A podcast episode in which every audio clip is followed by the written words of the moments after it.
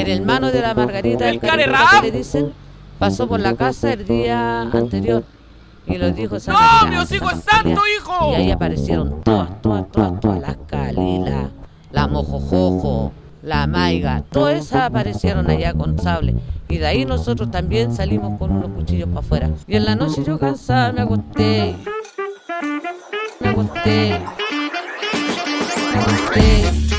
Bienvenidos a este nuevo capítulo de Santos por Accidente. Y la temporada va avanzando muy rápido, así que no te puedes estar perdiendo ninguno, ninguno de nuestros capítulos porque vas a quedar colgadísimo. Y te cuento que este capítulo en específico lo tituló el pastor Rocha y le puso hocicones. ¿Por qué? Porque andan hociconeando en la iglesia, hijo. Tenga cuidado. Ya, bienvenido.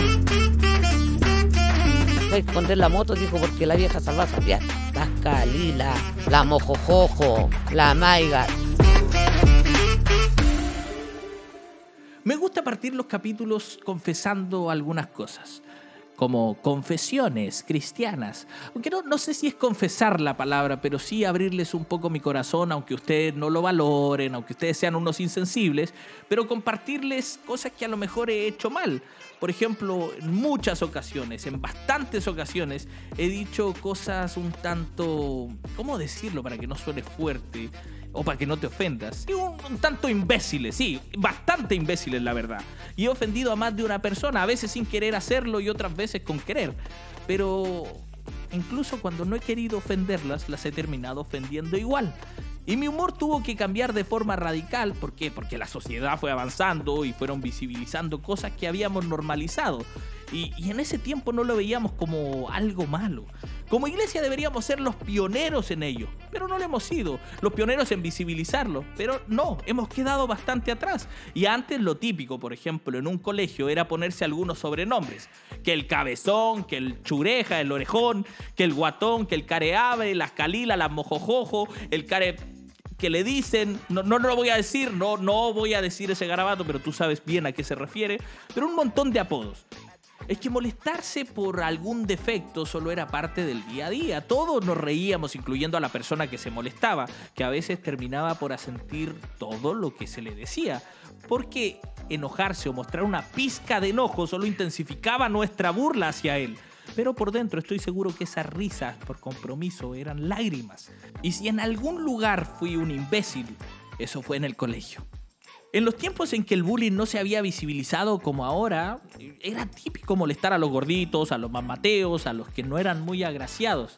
Buena, ni que yo fuera el meo Zaguefron o algo así, pero lo hice igual. Siempre hacía distinción con las personas. Había gente con la que definitivamente yo no me iba a relacionar porque no estábamos en el mismo estatus en el colegio, ni mucho menos.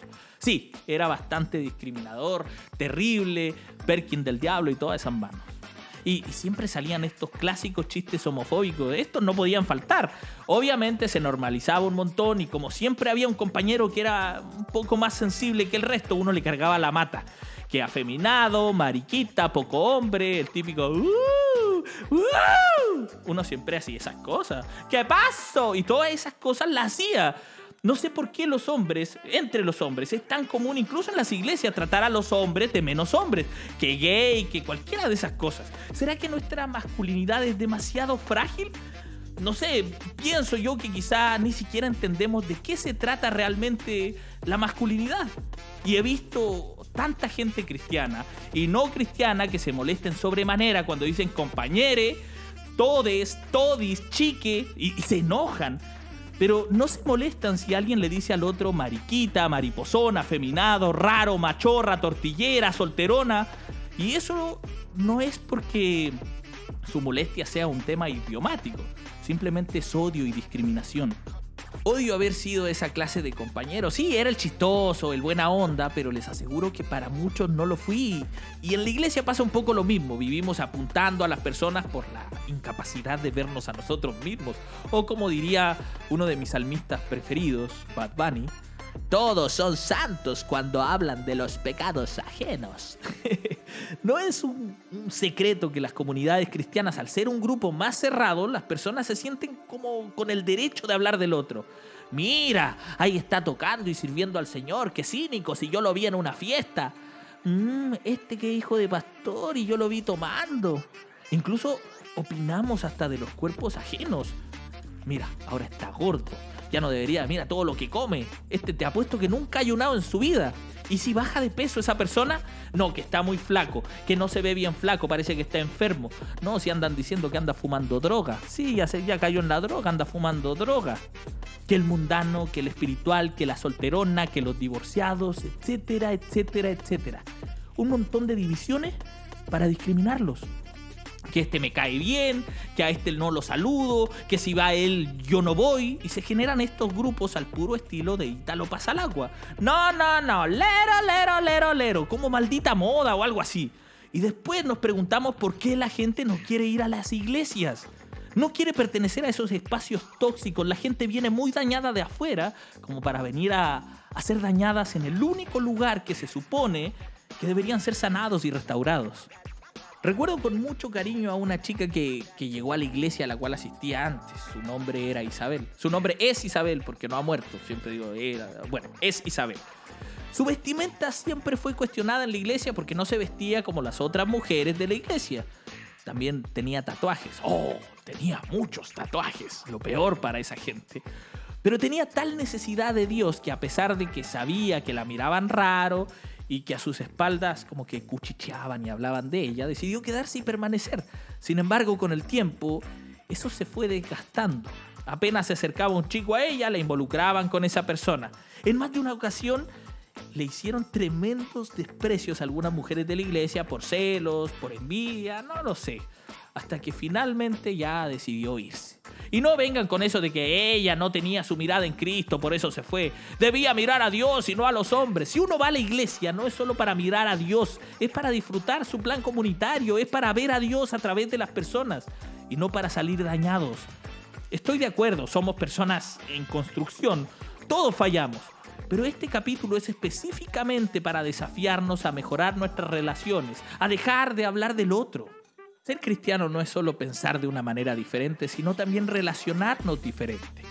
Isabel comenzó a contactar a algunas personas que también se habían ido, al igual que ella, de la iglesia, y empezó a reunirse con ellas a orar. Todas eran personas muy dañadas que necesitaban muchísimo a Dios, pero como ella no tenía un manejo bíblico, invitó a un amigo que sí lo tenía a que compartiera una palabra. Su grupo pequeño, en su pequeño departamento, creció muchísimo, tanto que llegaron a ser casi 40 personas las que asistían aquella chica apuntada, y esto quiero que entiendas, aquella chica señalada por su vestimenta, sus tatuajes, una persona que llevaba muy poco tiempo en la iglesia comenzó a amar desinteresadamente. Quizás si ella hubiese preguntado en la iglesia si podría iniciar algún grupo y reunirse a orar con algunas personas, le hubieran dicho, sabes que no, no puedes hacerlo. ¿Por qué? Porque eres muy nueva. Yo creo que se hubieran hasta inventado algunas excusas, ¿no? Eh, aparentemente no eres una persona correcta, no, no es el tiempo todavía, eh, no, no conocemos todavía tu testimonio, no lo sé.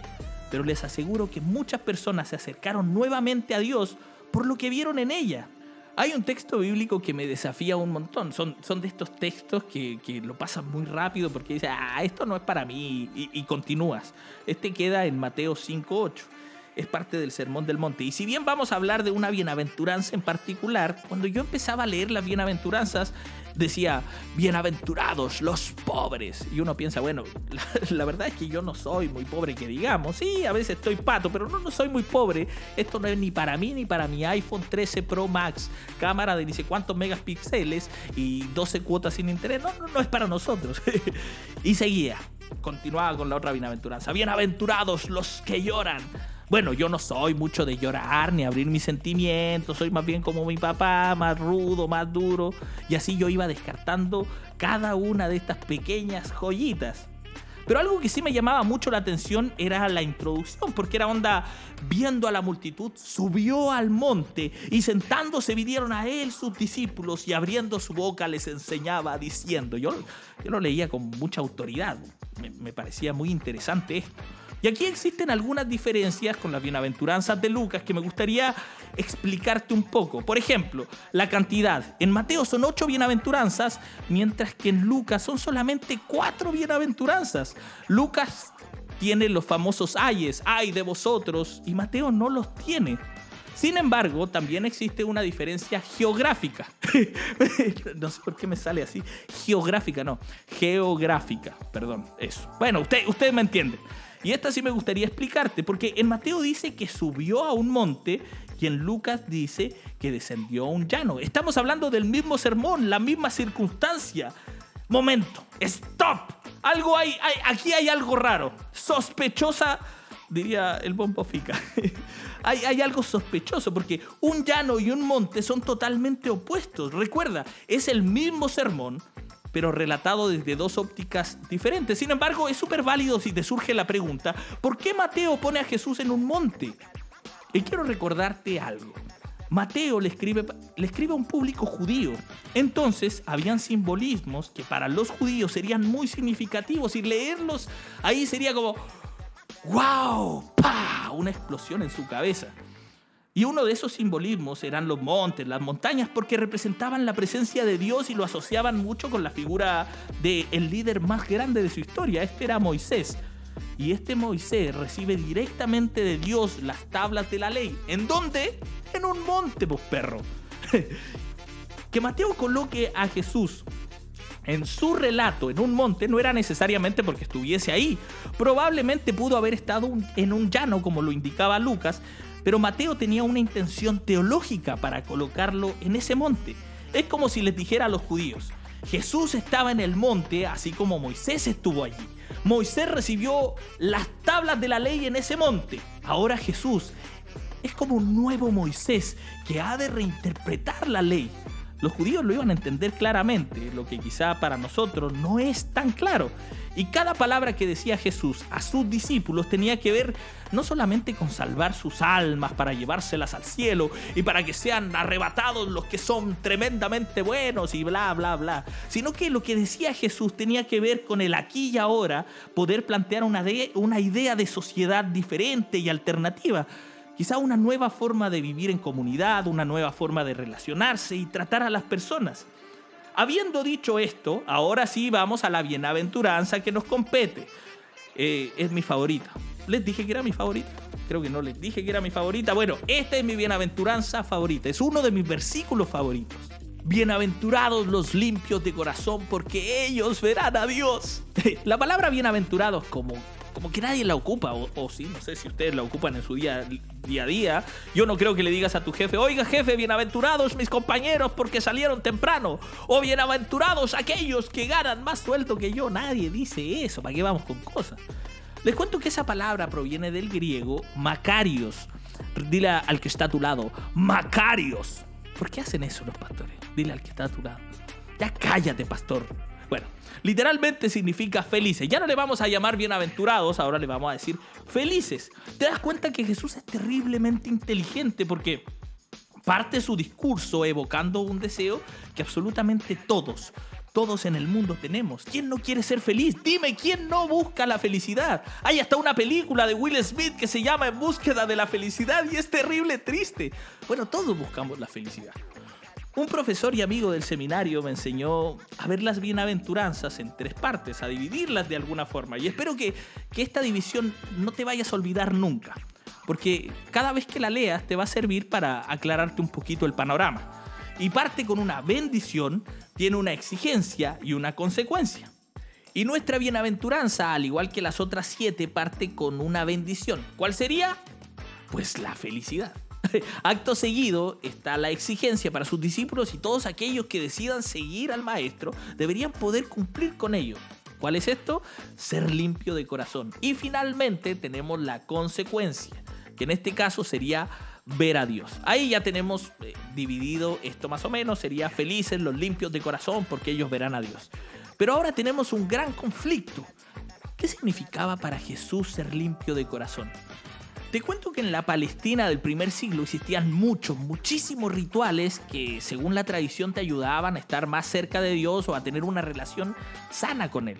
Entonces las autoridades religiosas hacían sentir a la gente ultra culpable y les enseñaban que para estar bien con Dios debían cumplir con todos los requisitos que ellos imponían, los requisitos del templo de Jerusalén.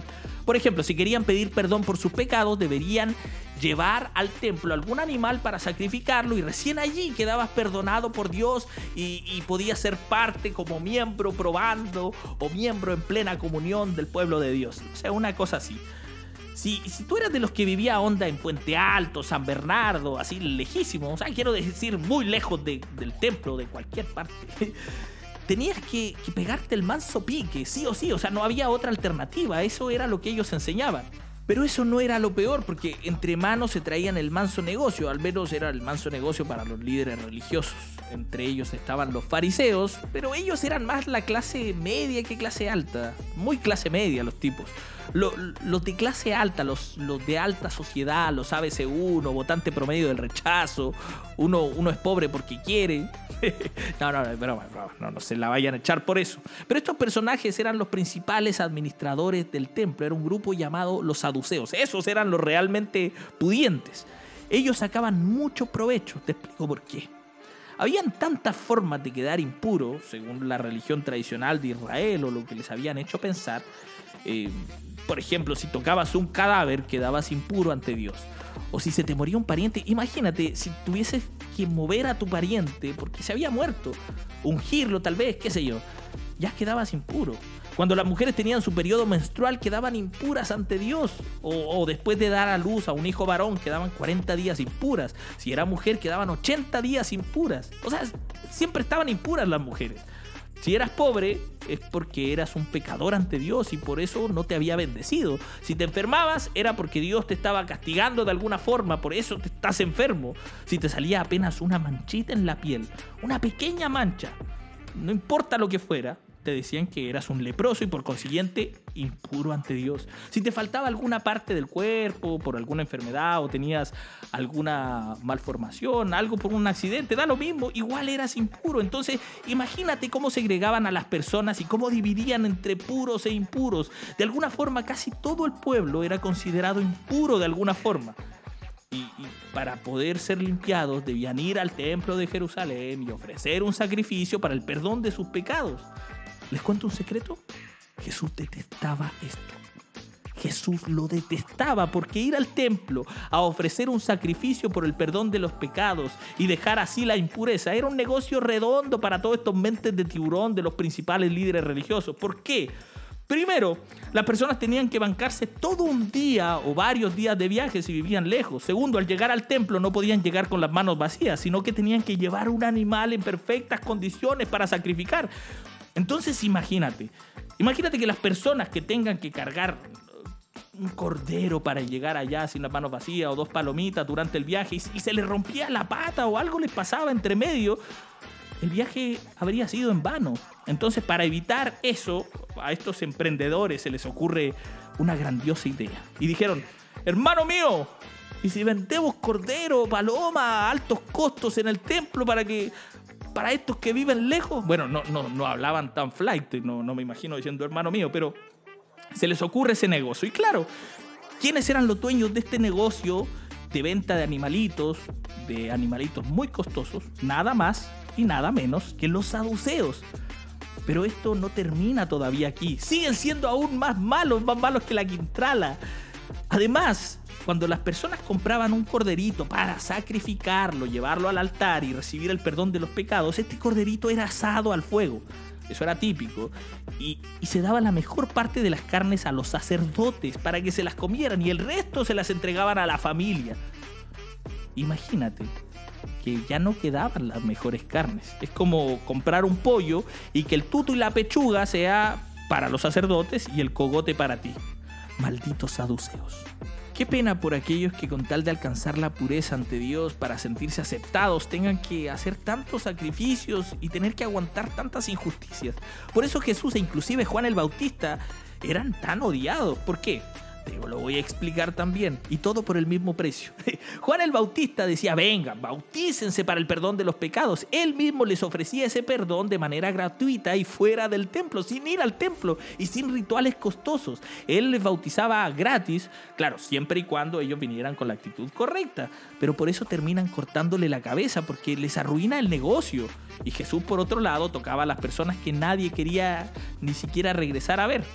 Mira, alguien que haya sido declarado leproso no solamente era tachado socialmente, sino también de manera económica, porque para ser limpiado debía someterse al ritual más costoso de todos. Era un ritual tan costoso en ofrendas que a cualquiera lo podía dejar en la ruina, porque debía llevar consigo dos aves limpias, además de madera de cedro, hilo carmesí, sopo, aceite, harina de primera calidad, etcétera, etcétera, etcétera, y no muchos podían pagarlo. De hecho, en una ocasión Jesús sana a un leproso y le dice, ve y preséntate ante el sumo sacerdote y lleva la ofrenda que Moisés ordenó. Hay un autor, que es un capo, que se llama Reza Aslan, que hace notar algo importante en este texto. Él dice, Jesús está bromeando. Loco, Jesús está bromeando. ¿Cuándo Jesús ha bromeado? ¿Cuándo tu pastor ha, ha echado bromas como esta? Él dice que está siendo irónico porque era obvio que el leproso no tendría para aquella ofrenda. Debe ser la broma más brillante, chiquillos, la más brillante, la ironía más inteligente que el Nuevo Testamento puede tener, porque Jesús no solo lo sanó, sino que también lo purificó. No era necesario llevar la ofrenda. Para el maestro eran tan importantes las personas que, se atreve a dar un golpe calculado a la norma sacerdotal. Este hombre enfermo, desde el punto de vista eh, ceremonial, no merecía entrar al templo. ¿Por qué? Porque estaba impuro. Se creía que su enfermedad iba a contaminar a toda, a toda la comunidad. Y es obvio que Jesús, después de saber cómo se había corrompido las cosas en el templo, no seguiría fomentando el lucro con el dolor de las personas. Recuerda que hasta él dijo que esto se ha convertido en una cueva de ladrones. ¿Cómo Jesús iba a seguir fomentándolo? Entonces, no le diría al leproso que acaba de sanar que compre todos los productos que se le exigían, ya que es probable que no pudiese pagar todo eso. Lo que estaba diciendo era que se presentara ante el sacerdote habiendo sido sanado y ya purificado. Eso es un desafío directo no solo a la autoridad del sacerdote, sino al propio templo también. Jesús no solo lo había curado, compadre, no, no, no. Jesús también lo había purificado, haciéndolo apto ya para presentarse en el templo como un auténtico israelita. Y eso, señoras y señores, lo había hecho gratis, como gracia de Dios, sin diezmo, sin sacrificio, sin ofrenda, sin nada de eso. Definitivamente estaba arruinándoles el negocio. El maestro se habría arrogado los poderes que se creían privilegio del sacerdocio y se habría considerado él mismo como alguien digno de estar en la presencia de Dios. En síntesis, el mensaje que lleva el leproso es este. Es un mensaje muy duro, muy alejado del Jesús domesticado que hemos tenido. Este era el mensaje. Ya no necesitamos el templo. El templo es una casa de corruptos sacerdotes que sacan beneficio del sufrimiento y la culpa de las personas. Ya no hace falta llevar ofrendas ni hacer sacrificios. Ahora la salvación es gratuita. Puede recibirse en cualquier parte fuera del templo y sin mediación de un sacerdote. Ahora puedes entender un poquito más por qué lo odiaban los líderes religiosos de la época. Ahora sí, volvamos a los limpios de corazón. Jesús es absolutamente radical contra los rituales religiosos impuestos por estos saduceos, porque la exigencia de Jesús de ser limpio de corazón nada tiene que ver con los rituales a los que la gente estaba acostumbrada, sino con la intención del corazón. A lo que se refería Jesús es que todo lo que hagamos o todo lo que dejemos de hacer sea con la intención de siempre hacer el bien. Es fácil, ¿verdad? Es simplemente no hacer las cosas con la intención de hacer daño. Lo lamentable es que hay muchas personas que hemos dicho o hemos hecho cosas con una doble intención. Por ejemplo, lo que sucedió con Isabel, hablar mal de las personas a sus espaldas y frente a ellas tratarlos quizás como, como si fueran los mejores amigos, o cuando hacemos las cosas por, por esperar algo a cambio, eso demuestra que no somos limpios de corazón y lastimamos a la gente por no aprender a controlar nuestra maldita lengua. y llegamos a la última parte, que es la consecuencia verán a Dios. Siempre me imaginé ese momento y me preguntaba cómo sería cuando vea a Dios cara a cara. Imaginaba tal vez ver su rostro tan resplandeciente que apenas podría abrir los ojos, mi corazón latiendo a mil y se libera piel de gallina. Sí, se libera piel de gallina, por favor, y todas esas cosas que podrían liberarse. No sé cómo se lo imaginan ustedes, pero yo pienso que, que ese momento pasaría como en cámara lenta Bueno, ese era un efecto muy pobre de cámara lenta, mientras los ángeles estaban cantando. ¡oh! Otro efecto muy pobre de ángeles. Bueno, algo así. Y este texto, debo informarte que que no se refiere a eso. Lamento desilusionarte, pero no, no se refiere a eso, porque en el griego koiné, que es el idioma en el cual fue escrito el Nuevo Testamento, todos los verbos, absolutamente todos, tienen tres voces, la voz pasiva, la voz activa y la voz media. La voz activa es cuando yo, por ejemplo, el sujeto, ejecuto la acción. Por ejemplo, en este caso, yo veo a otro. La voz pasiva es cuando yo, el sujeto, recibo la acción, es decir, yo soy visto por el otro. Y la voz media es cuando, a ver, esto, es un poco más complicado, es cuando la acción se ejecuta en mí, es decir, no la ejecuto yo, ni el otro la ejecuta en mí, sino simplemente cuando la acción la veo en mí mismo. Y el verbo en esta bienaventuranza se encuentra en voz media. Entonces cuando Jesús nos dice que los limpios de corazón verán a Dios, no se refiere a verlo con los ojos, sino que veremos a Dios actuar dentro de nosotros y a través de nosotros. Es decir, el texto quedaría así, felices serán aquellos que no tengan malas intenciones ni dobles intenciones hacia los demás, porque ellos verán actuar a Dios en ellos y a través de ellos. Dios no solo quiere usarte, sino que quiere mostrar su amor a los demás en ti y a través de ti. Hagamos de nuestras iglesias espacios seguros, refugios, donde no dañemos a la gente, donde no hablemos mal del otro, seamos limpios de corazón. No existe una superioridad de un creyente sobre otros. Somos mejores no cuando creemos, somos mejores cuando amamos. Como diría el pastor Rocha, hijo, deje de andar hociconeando, no sea hocicón, hocicones del hocico bendiciones, pero de las que no tienen patas.